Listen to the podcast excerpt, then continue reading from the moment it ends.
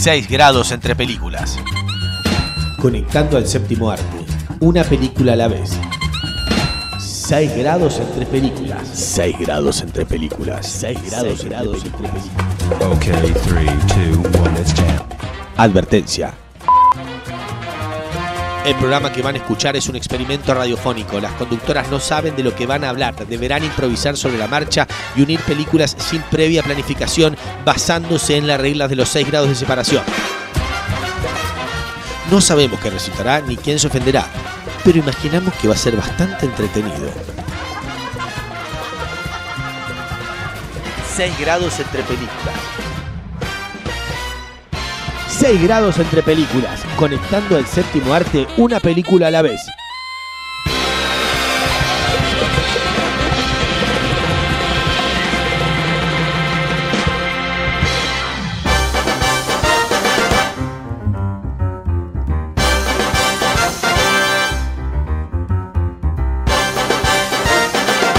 Estamos listos.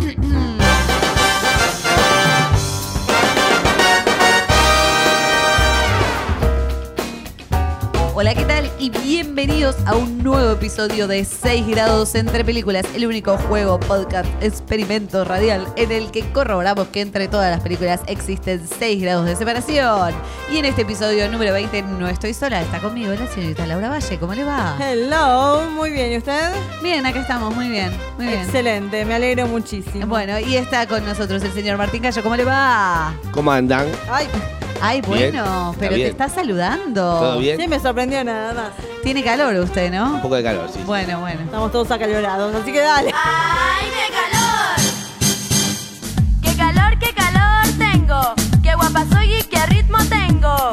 Hace calor, así que vamos a ir rápido con este juego. En este episodio número 20 nos hemos propuesto, y otra vez la señorita Laura Valle nos trae novedades. Está a la orden del día la señorita Laura Valle.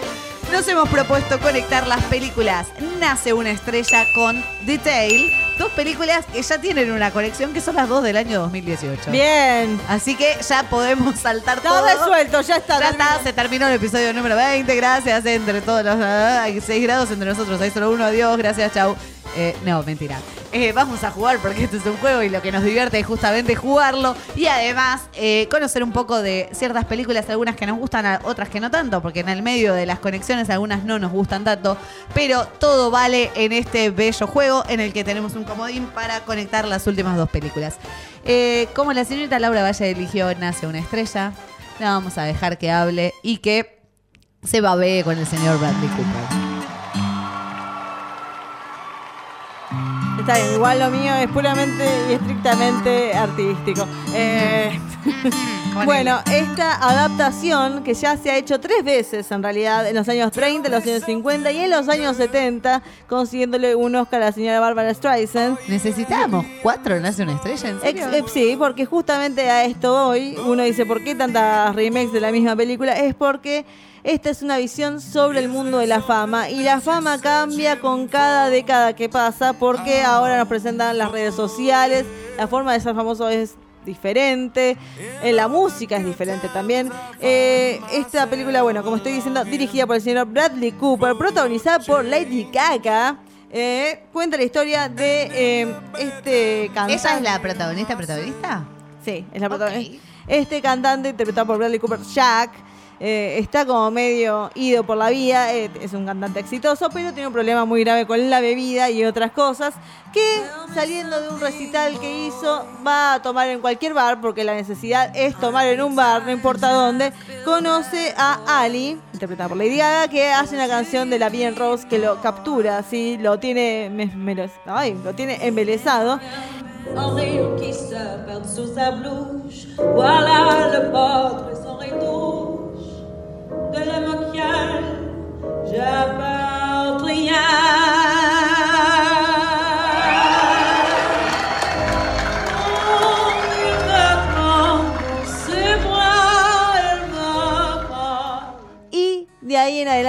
se obsesiona con ella y dice, por favor, vení a mi recital, vení a mi recital. Hace que ella cante con él, la lleva a la fama, se enamoran como tiene que pasar, es inevitable. Y de a poco ella consigue su pedacito de fama. Can I ask you a personal question? Okay. Tell me something, girl. Do you write songs or anything? I don't sing my own songs. Why? I just don't feel comfortable. Why wouldn't you feel comfortable? Almost every single person has told me they liked the way I sounded, but that they didn't like the way I look. I think you're beautiful. I'm Hey, What? I just want to take another look at you. in all the good times. I find myself longing for change. Here's what we're gonna do. You come sing that song that I love. No, I can't do that. Here, come, here we go. It's not funny. Look at me. All you gotta do is trust me. That's all you gotta do. Está muy bien porque cada película lo ve de una forma diferente. Hay películas donde él la cela de la bronca, de que no, yo soy el hombre famoso. Esta película no tanto como es resguardarla y decir, tené cuidado porque, como pasa hoy en día y tal vez no en otras épocas, la máquina de picar carne, que es la Sí. fama, te va a comer, te va a decir, no, vos cantás de una manera, no, tenés que ser más pop, tenés que cambiarte el pelo, te vamos a tener de rubio, te vamos a hacer tal cosa. O te ponemos el autotune y te cambiamos la voz por completo. Claro, También. bueno, él la quiere resguardar de todo eso, pero al mismo tiempo la quiere que ella tenga su éxito. Pero de a poco esto va a pegar la reacción, más porque él tiene un problema con la vida importantísimo, o sea, es como el lobo de Wall Street que la terminás de ver y decís, por Dios cuántas drogas que hubo, es por Dios cuánta bebida que hubo, no paró de tomar. Y esta historia de amor es trágica. Ok. O sea, ya, Ya, te adelantás. ya- Ahora, pará, si yo vi las otras tres, me voy a encontrar con una película nueva igual, de todas maneras. O sea, sí, la forma de verlo va a ser diferente. O sea, el, el resultado es el mismo, porque termina de la misma manera, pero la forma de hacerlo es diferente. Las inter- interpretaciones son muy buenas, las canciones son nuevas. Yo ya dije, esta película va a ganar el Oscar a Mejor Canción Original mínimo. O sea, ya un Oscar lo tiene asegurado. Ok. El resto que venga nominación a Bradley Cooper. Tanto como actor como director, la película también va a estar nominada. Lady Gaga no sé si tanto, pero la verdad que es un peliculón eh, es muy llevadera, se te pasa rapidísimo, te reís y después para el final estás llorando. ¿Mucho tiempo cantando? ¿Se pasa? No, en realidad al principio esta película empezó como una comedia musical porque eran actores, eh, era ambientado en el mundo de la actuación, Sí. que cantaban era la de Judy Garland y otro anterior eran sobre eso. En los 70 Barbara Streisand la cambió para que fueran rockeros y esta se mantuvo hasta el día de la fecha porque hoy en día un musical sería más complicado. Pero sí que están dos rockeros cantando una canción y encima es muy disfrutable porque la verdad que las canciones son muy buenas. Ok. Te dejas llevar. Bueno, hermoso. Hermoso eso es Nace una estrella versión 2018. Y yo me puse a pensar en eh, cantantes que aparecen en películas y está lleno, el mundo del cine está lleno de cantantes que aparecen en películas.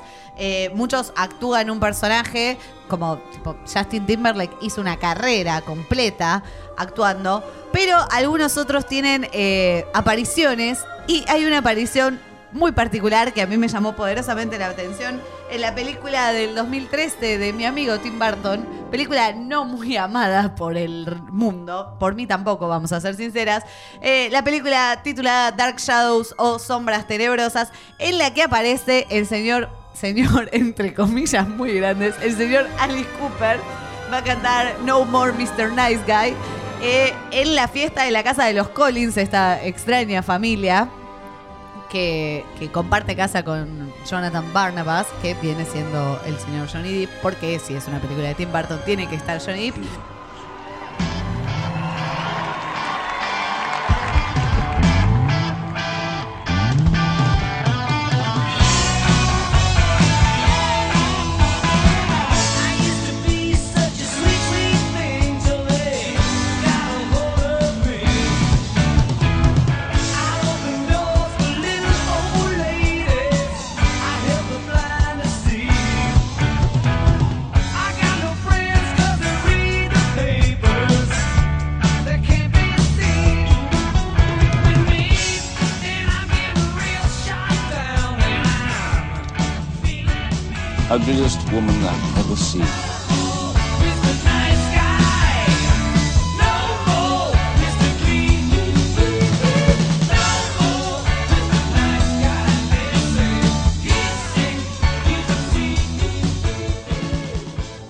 De hecho, Johnny Depp en su papel de Barnabas, cuando lo ve a Alice Cooper, dice, es la mujer más fea que he visto.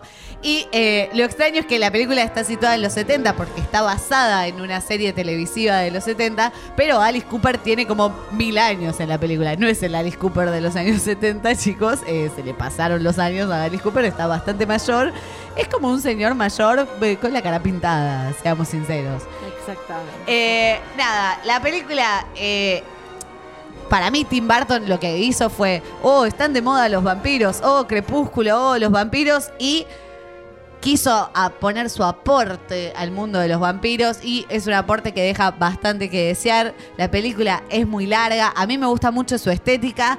Pero se siente que el, el- lo Tim Burton está metido como. oh, oh, oh. Me llamo Barnabas Collins. Hace dos siglos hice de Collingwood mi hogar, mi amor. Hasta que una bruja celosa me maldijo, condenándome a las sombras. ¿Qué me has hecho? Por siempre. ¿Qué demonios es esto? Ya viene. Ya viene. Dígame, habitante del futuro, ¿en qué año estamos? En 1972. En 1972. Ah. Mi amada Collingwood. Y la familia Collins. ¿Y este de dónde ha salido? De un ataúd, señora. Ya. Están las dos acá, porque acá viene la discordia. Está Elena Bonham Carter y está Eva Green. La que- amante.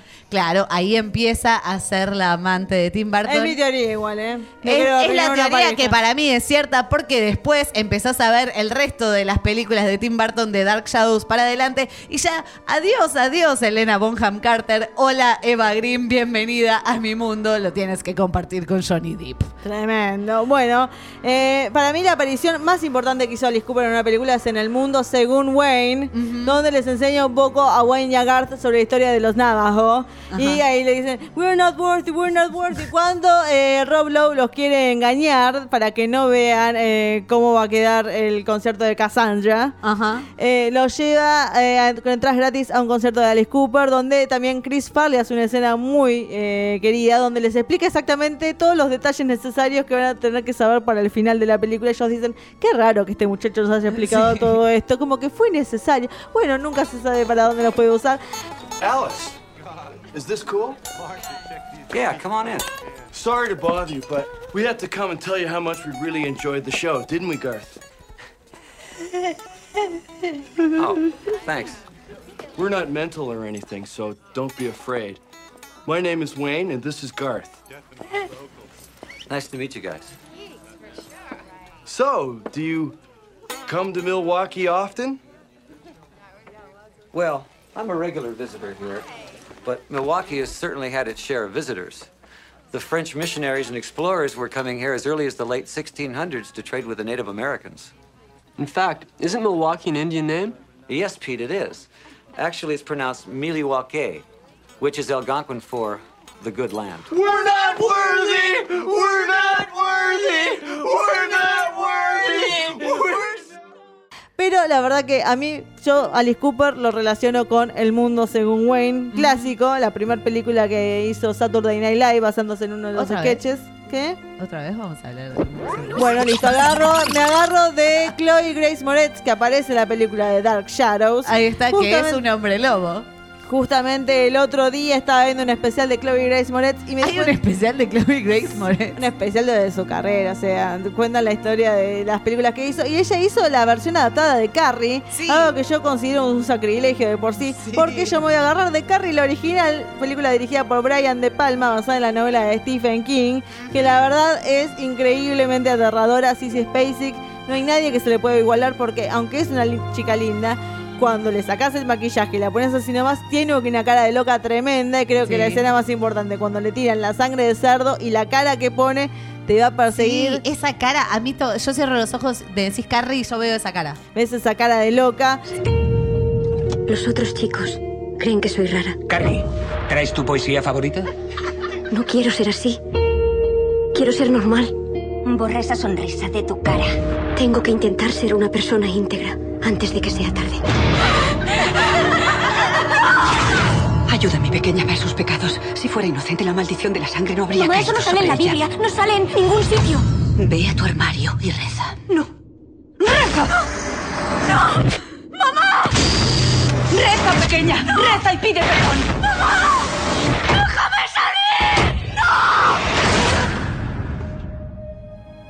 Lo veo a John Travolta también, pobrecito, que Dios descanse en paz, su personaje. Y la verdad, es una de las mejores películas de terror que hay. Ajá. Una de las mejores adaptaciones de, que se hizo de Stephen King. Yo leí el libro, me parece que la película es mejor que, que el Bien. libro. Esa versión, ¿no? No la de, de No, Chloe obviamente, ni tampoco Carridón ni todas las remakes que se quiso hacer. La original es perfecta así cual es y tiene un montón de escenas memorables. Bueno, la escena en el principio donde está en la ducha es tremenda.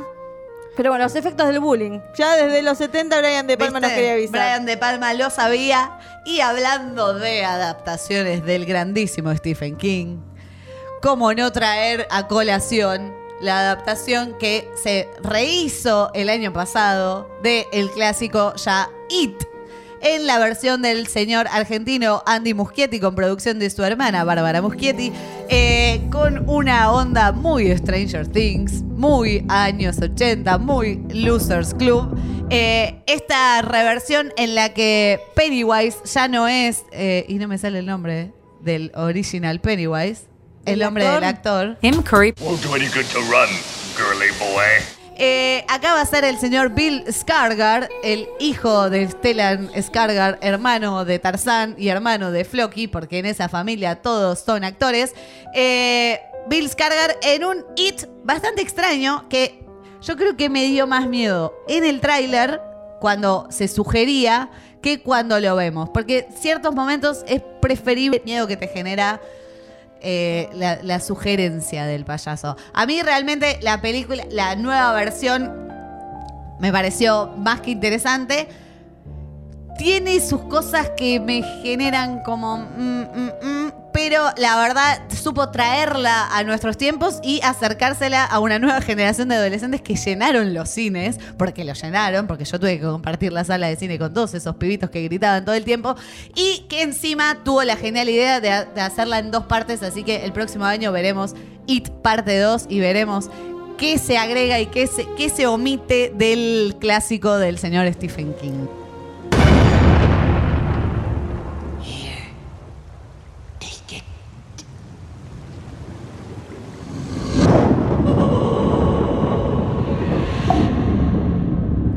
My grandfather thinks this town is cursed.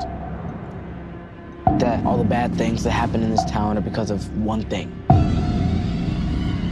an evil thing. Bill, if you will come with me, you'll float too. I saw something. The clown. Yeah, I saw him too.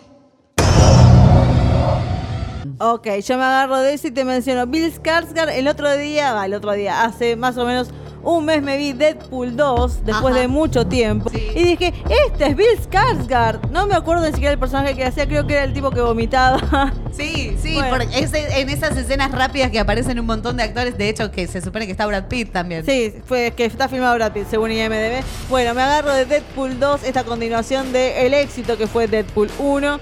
Eh, y nada, para decir simplemente, me pareció una buena continuación. Tampoco me parecía, wow, me vuelvo loca, pero me pareció... Pero tiene sus momentos más que graciosos. Igual para mí el mejor momento viene después del final cuando Deadpool decide volver en el tiempo Es y- espectacular y toma, esa escena post créditos. y toma diferentes decisiones, entre ellas incluida la carrera del señor Ryan Reynolds, donde lo mata cuando ve el guion de Linterna Verde, y también donde mata al Deadpool de Wolverine, que me parece lo más correcto que se podría haber hecho. Sí, Simplemente aniquilarlo de nuestra memoria y decirle a Hugh Jackman cuando Deadpool te diga que vuelvas, vos volvé, no te mueras. ¿Cómo puede algo tan pequeño generar la energía para regresar el tiempo? Oh, solo repáralo, Once. O lo llevaré al Geek Squad. ¡Ey! ¡Soy yo! ¡Tranquilízate! Solo limpio todo este desastre. Escucha, algún día vas a colgar las garras. Y muchas personas se van a poner tristes. Y algún día también tu amigo Wade te pedirá que vuelvas a subir al caballo. Cuando lo haga, di sí. Ah, ok. bueno, ahí lo consiguieron. Para mí eso es lo mejor. Y bueno, también está el nene de Hunt for the Wilder People. Y Sí. acá, Josh Brolin, que está muy bien elegido para acá de Cable, me parece que es Tuvo un año agitado el señor George Brolin. Bien por él. Dejó el alcohol y le fue bien. Vamos todavía. Tuvo un año agitado. Así que ahora hemos llegado al momento de tener que cerrar este episodio número 20. Ya pasamos por Nace una Estrella, por Dark Shadows, por Carrie, por It, por Deadpool 2 y ahora tenemos que encontrar, va, tengo que encontrar la conexión entre Deadpool 2 y la película The Tale protagonizada por la señora Laura Dern. Así que voy a hacer uso no abuso de mi comodín para cerrar este hermoso episodio.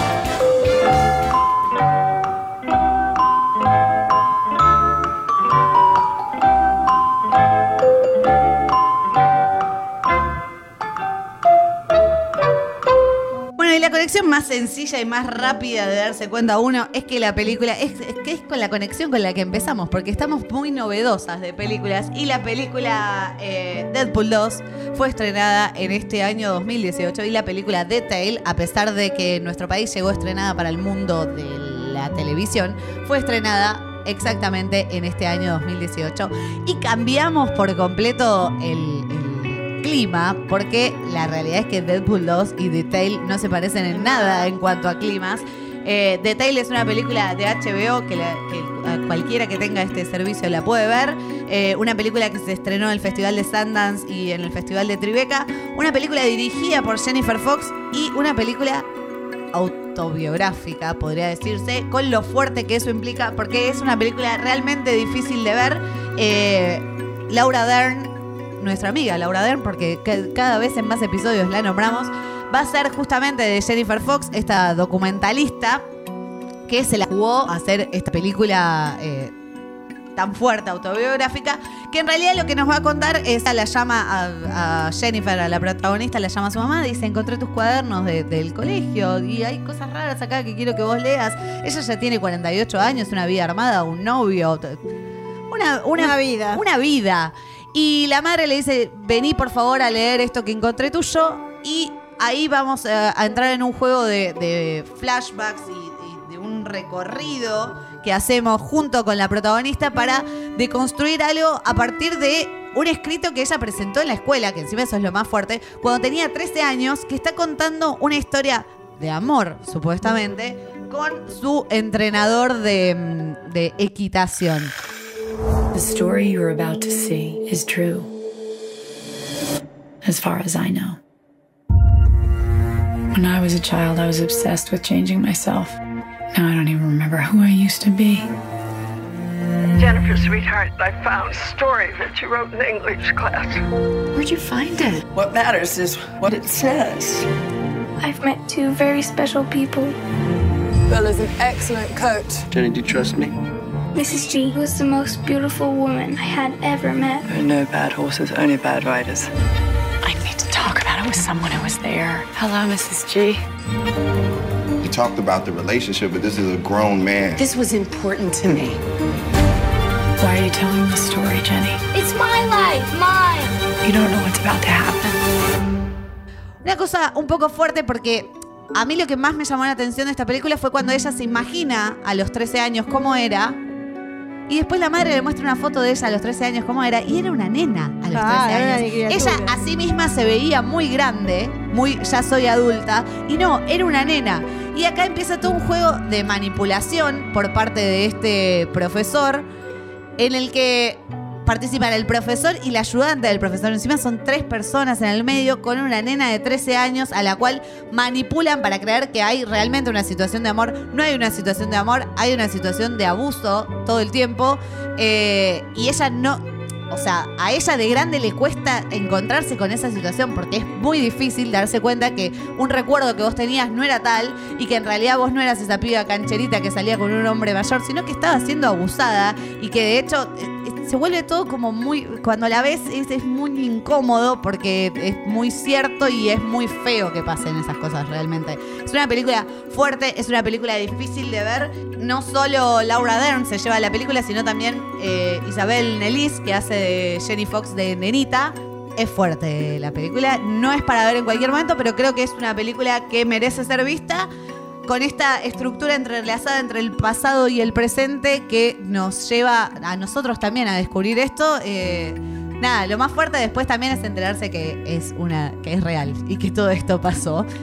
Y que eh, la documentalista fue a enfrentar esta situación y es una manera también de, hacer terapia para ella haber hecho esta película y contárnoslo a todos. Y creo que eh, ya me puse muy. Muy seria. buena película, listo. Es una buena película, véanla todos. No, mentira, lo hemos logrado, señorita Laura Valle. Hemos conectado Nace una estrella con The Tale, ambas películas de este año. Tienen recomendaciones para ver, tienen una lista hermosa de películas para ver. Divina, la verdad se pueden entretener muchísimo. De- de- pueden reírse, pueden llorar, pueden Pasarla para la mierda. Pueden sufrir, pueden pasarla mal. Pero bueno, así es este juego, así es esto, este experimento. Gracias, señorita Laura Valle, por estar ahí. A ti, querida. Gracias a todos por estar del otro lado. Sepan que entre las películas existen seis grados de separación, pero entre nosotros hay solo uno. ¡Adiós!